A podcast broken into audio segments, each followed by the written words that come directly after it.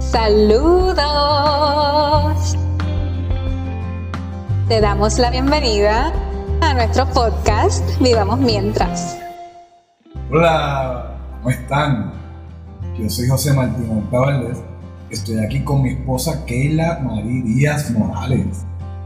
Gracias, gracias nuevamente por encontrarte en este espacio con nosotros. Empezamos como siempre por hacer la salvedad de que nuestras expresiones responden a nuestras ideas, criterios u opiniones personales y nos representan la posición oficial del Poder Judicial de Puerto Rico. Si ya has escuchado nuestros episodios anteriores y nos sigues en las redes, te agradecemos el apoyo. Cada persona que nos da play, like y share nos motiva a continuar hacia adelante. En cambio, si es la primera vez que nos escuchas, te damos la bienvenida a esta iniciativa que hemos emprendido con el propósito de invitarte a salvar el mundo desde adentro. Para que tengas una idea, decidimos salir del anonimato y compartir nuestras vivencias luego de que marido fuera diagnosticado con cáncer en marzo de 2020, justo comenzando la pandemia por el COVID-19. Hoy gozamos de salud y esperamos que tú también. Ojalá y disfrutes esto que hemos preparado para ti y escuches los episodios anteriores para que estés al día. Nosotros comenzamos con la intención de alcanzar al menos un corazón, con la esperanza de motivarle a mirar para adentro y vivir mejor. El objetivo ulterior era y es que nuestro hijo pueda encontrar un mundo más feliz, gente cuando podamos salir del encierro de la normalidad. Y esperemos que sea Ay, sí, por favor. Hoy nos honra de sobremanera y tenemos que, darle las gracias a cada una de estas personas en los distintos países que nos hemos, wow, sorprendido. Distintos países, o sea, nos escuchan en distintos países. ¿Tú sabes lo que es eso? Algo que jamás pensábamos que iba a ocurrir.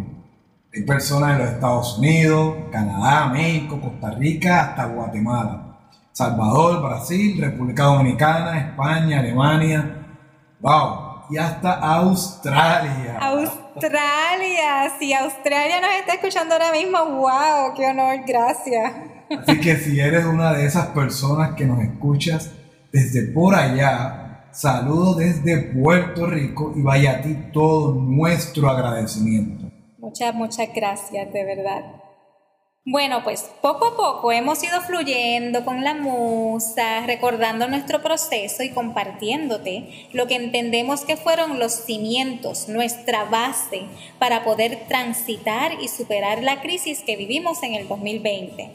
Pensamos comenzar trabajando estas herramientas para luego entrar a cuestionar todo lo que nos rodea, todo lo que compone nuestra vida te hemos hablado de amor propio, el amor de pareja, el miedo a la muerte versus la conquista, nuestros sueños, la inteligencia emocional, la espiritualidad, entre otras cosas. Hemos dado nuestra batalla contra los tabúes que rodean estos temas, particularmente el tabú con relación a la salud mental. Y hoy queremos seguir batallando. Hoy hablaremos de vulnerabilidad esto es un tema muy relacionado con el tema de inteligencia emocional que tocamos en uno de nuestros episodios anteriores.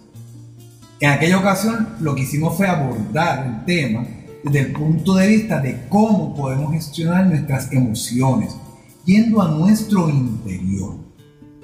Esta vez queremos cambiar un poco el enfoque para abordar otro aspecto que nosotros entendemos que es importante. Y es que queremos abundar un poco en cómo aceptar y mostrar nuestra vulnerabilidad mejora nuestras relaciones con los demás.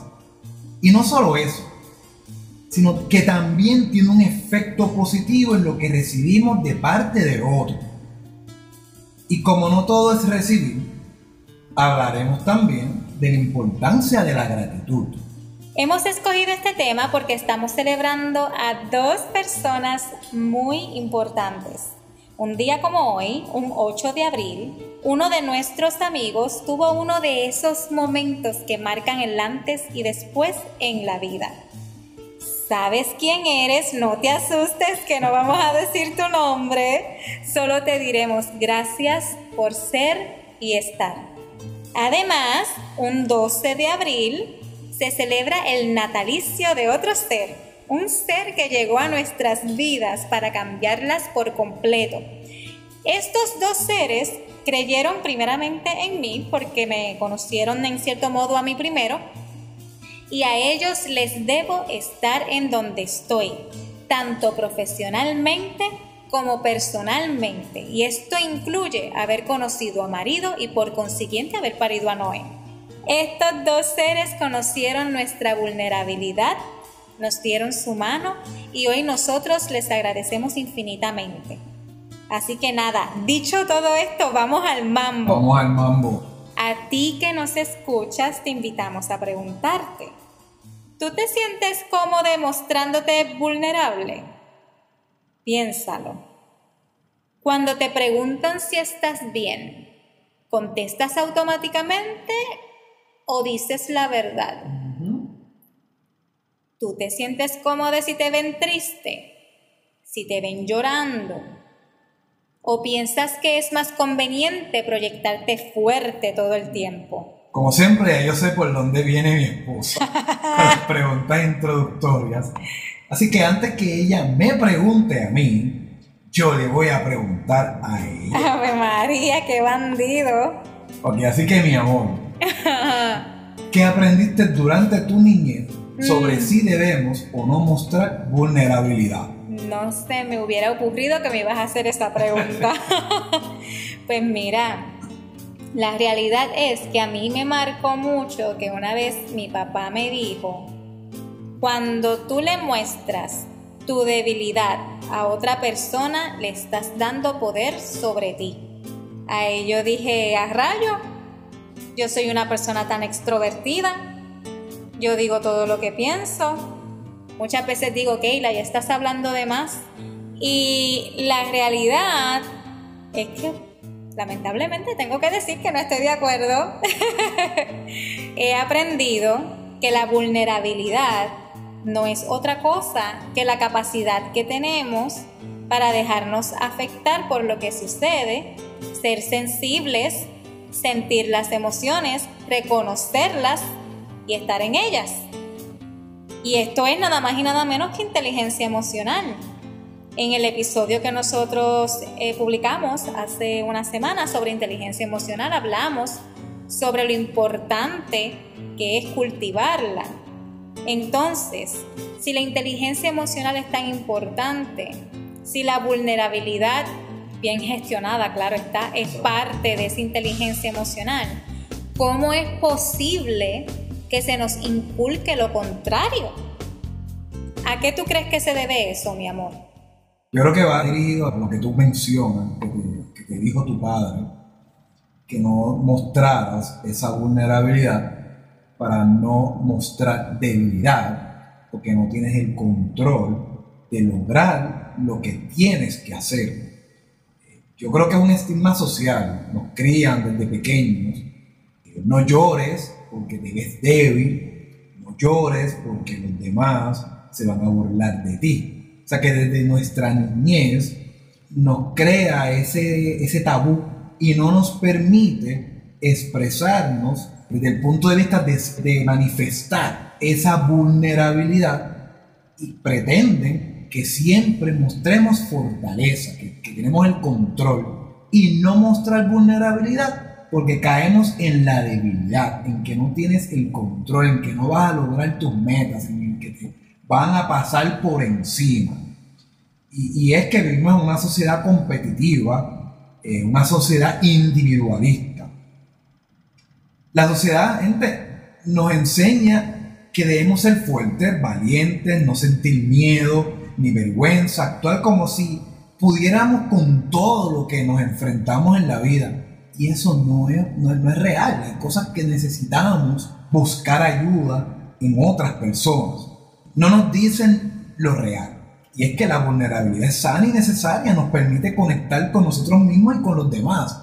Bueno, que nos permite ser y punto, porque realmente lo que nos inculcan es proyectar fortaleza, aun cuando estás en un momento de debilidad por dentro, o sea, no es no estás siendo fuerte porque no estás en un momento fuerte de tu vida, o está, te inculcan a que te proyectes fuerte, que no busques ayuda, ¿y cuál es el resultado?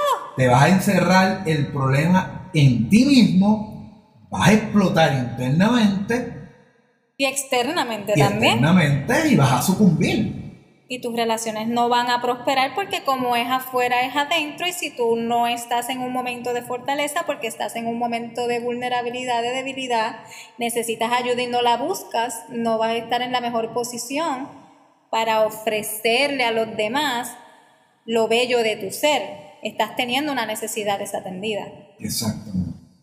Entonces, si negamos la vulnerabilidad, lo que estamos haciendo es negar nuestras emociones nos desconectamos no solo con los demás, porque tampoco estamos siendo sinceros con los demás. Esto lo pensamos mucho en, relaciones de poder, pero ¿qué tal en las relaciones de amistad, en las relaciones de familia, que la otra persona pensaría que si tú necesitas ayuda, tú se la solicitarías? O sea, te desconectas de los demás y también te desconectas de ti, porque te estás negando a ti mismo a atender esas necesidades que tienes. Entonces, ¿qué sucede? ¿Qué es lo que hacemos a veces sin darnos cuenta cuando estamos huyéndole a eso que sentimos? Buscamos otras experiencias para compensar. Se dice que ahí es que viene el consumo de sustancias controladas, viene la adicción a los juegos, viene el sexo, eh, viene el jangueo intenso, la comida fuera de control, o adicciones también a, cosas que no necesariamente uno asocia con, cosas, entre comillas, negativas. Por ejemplo, yo puedo disfrutar muchísimo muchas cosas que son buenas, pero si estoy todo el día en eso, toda la semana en eso, pues deja de ser bueno porque todos los excesos son malos. Por ejemplo, encerrarte por eternidades simplemente a leer los 25 libros que compraste compulsivamente cuando fuiste a la librería. Eh, guilty as charged. Entonces eso nos lleva a preguntarnos, tú que nos escuchas, ¿con qué tú disfrazas tu vulnerabilidad? ¿Tú te has preguntado eso? ¿Hacia dónde tú escapas? Las cosas que haces por más tiempo, ¿las haces porque verdaderamente te gustan o por escapar de ti mismo? Vamos de nuevo con mi Señor Padre bendito, que lo amo y lo adoro y que en paz descanse él nos regañaba mucho porque estábamos todo el día escuchando música. Y él decía, pero ¿cuál es el problema con estar en silencio? Porque no quieres escucharte a ti mismo.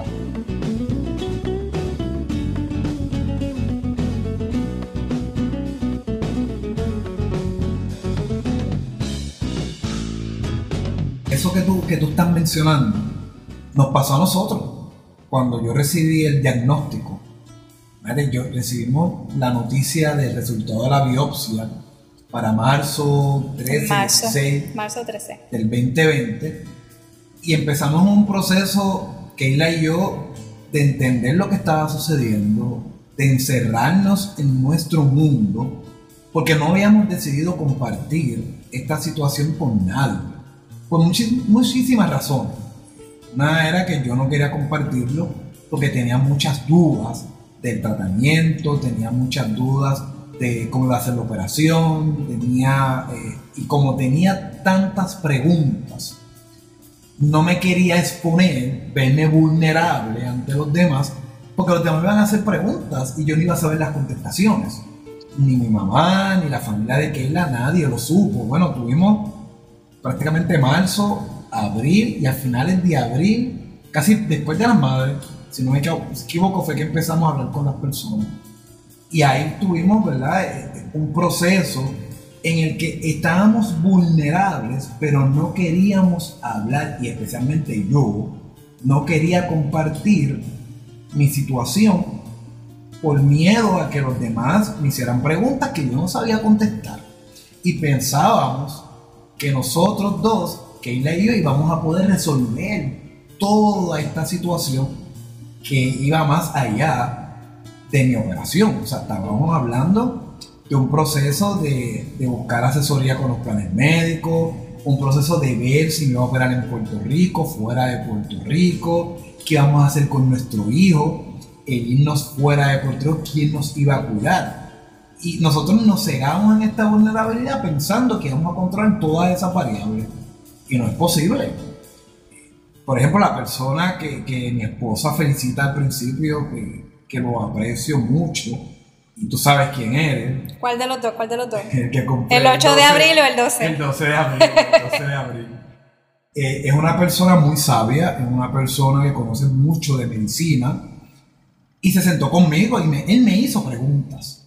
Él fue el que nos dijo, ustedes están tomando esto como una cirugía cualquiera, a él le van a abrir el pecho, le van a rajar el esternón y cuando él se esté recuperando, él no se va a atrever ni siquiera a toser. Exacto. O sea, me hizo una serie de preguntas y eso surgió porque yo me hice vulnerable y busqué ayuda nos abrimos a otros. Y todo esto redundó en que al final del día no me convenció las opiniones que estábamos recibiendo en Puerto Rico y decidimos irnos a los Estados Unidos y allí fue que finalmente ¿verdad? continuamos el proceso y eh, fui intervenido quirúrgicamente. Y otro ejemplo, mi amor, el, el proceso de, de, de, nuestro hijo, de buscar el cuido, de buscar ese recurso que nos iba a ayudar en el momento en que nos fuéramos de Puerto Rico a buscar esa opinión en Texas.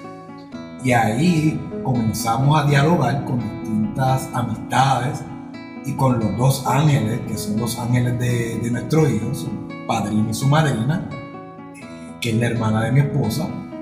Y ellos fueron los primeros que nos dijeron, ustedes váyanse de Puerto Rico y nosotros nos vamos a quedar cuidando a nuestro hijado, que es nuestro, nuestro hijo.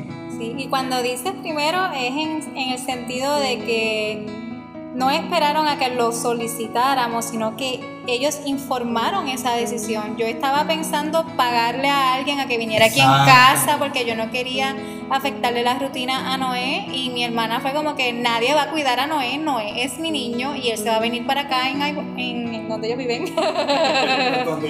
en donde ellos viven. eh, y tomaron el control de la situación por completo. Y además en ese proceso fue bien impactante pues, porque antes de que mi familia lo supiera, se enteraron amigos cercanos a nosotros que son este grupo de amistades que hemos ido de la mano en lo personal y lo profesional. Y me impactó porque salió natural de ellos decirnos que ellos se iban a quedar con Noé y que nosotros nos teníamos que ir a Texas y que Noé se iba a quedar con ellos en su apartamento. En Texas, Keila tiene una prima está a tres horas del hotel donde nos estábamos quedando y nos abrimos. Hablamos con ella, eh, dialogamos con ella, un matrimonio excepcional y nos dijeron, vénganse con nosotros para nuestra casa. Así que tuvimos un viaje de tres horas, nos fueron a buscar al hotel. O sea que fueron seis horas para ellos. Exactamente.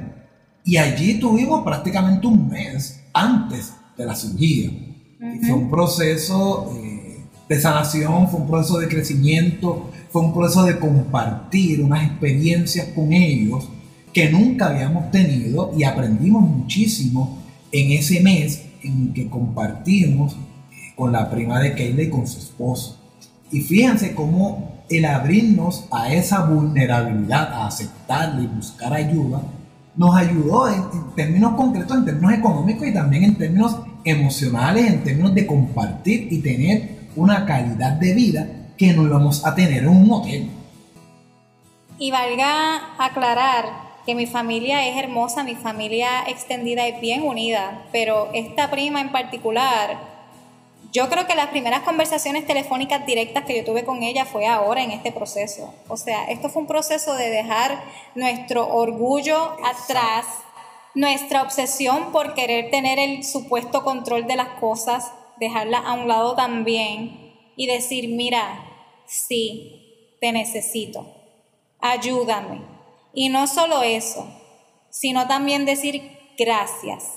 Parte de este episodio que hemos querido hacer hoy es porque le queremos dar las gracias, no solo a todos ustedes que nos han estado apoyando, porque ustedes también son parte de nuestra sanación, sino a todas esas personas que saben quiénes son, que estuvieron de la mano con nosotros durante todo el proceso todas las personas que nos escribieron mensajes de texto, todas las personas que nos dieron oraciones, todas las personas, nosotros recibimos hasta regalitos hermosos allá en Texas de personas que yo dije, pero, pero ¿cómo es posible que nos quieran tanto nosotros? Yo llegué a dudar en un momento que nosotros mereciéramos tanto amor. Entonces, nada, resumiendo, cuando uno se resiste a mostrarse vulnerable, suceden varias cosas. Primero, no buscamos ayuda por no mostrarnos vulnerables, por mantenernos en el orgullo. ¿Cuán masoquistas tenemos que ser para echarnos encima un problemón para cargarlo sin ayuda, habiéndola. Segundo, no agradecemos esa ayuda cuando la recibimos. ¿Por qué nos cuesta a veces dar las gracias? ¿Por qué a veces nos cuesta reconocer que necesitábamos a la otra persona y que su ayuda nos impactó la vida? ¿Por qué a veces fingimos que no necesitábamos la ayuda recibida por aquello de mostrarnos como los más fuertes? Tercero, nos callamos los elogios a los demás. ¿Por qué sentimos que elogiar al otro nos resta brillo? Ahí te lo dejo. Y cuarto, por hacernos los fuertes, por no mostrarnos vulnerables, muchas veces terminamos tratando mal a los demás. Y añadiría un último, mi amor, y es que muchas veces no buscamos esa ayuda porque pensamos que vamos a hacer una carga para esa otra persona. Y sinceramente, tenemos cada uno de ustedes y nosotros tantas personas a nuestro alrededor que están dispuestas a darnos ayuda. Así que si la necesitas, hazte vulnerable y busca esa ayuda. Así que gente, gracias, gracias, gracias por estar con nosotros del otro lado. Si te gustó lo que hemos preparado para ti, nos encantaría que lo compartas con todos tus seres queridos. De la misma forma, si tienes recomendaciones para nosotros, siéntete en la libertad de hacerlas. Puedes visitarnos en vivamosmientras.com. También nos puedes buscar por Facebook e Instagram como Vivamos Mientras. Agradeceríamos infinitamente que nos dejes tus 5 estrellas por Apple Podcast alguna reseña llena de amor, pues eso nos ayuda a llegar a más personas. Sé nuestro cómplice, síguenos, danos like y share por ahí para abajo. Y si no has escuchado los episodios anteriores, dale para allá. Salvemos al mundo desde adentro y vivamos mientras. ¡Vivamos mientras! Yes.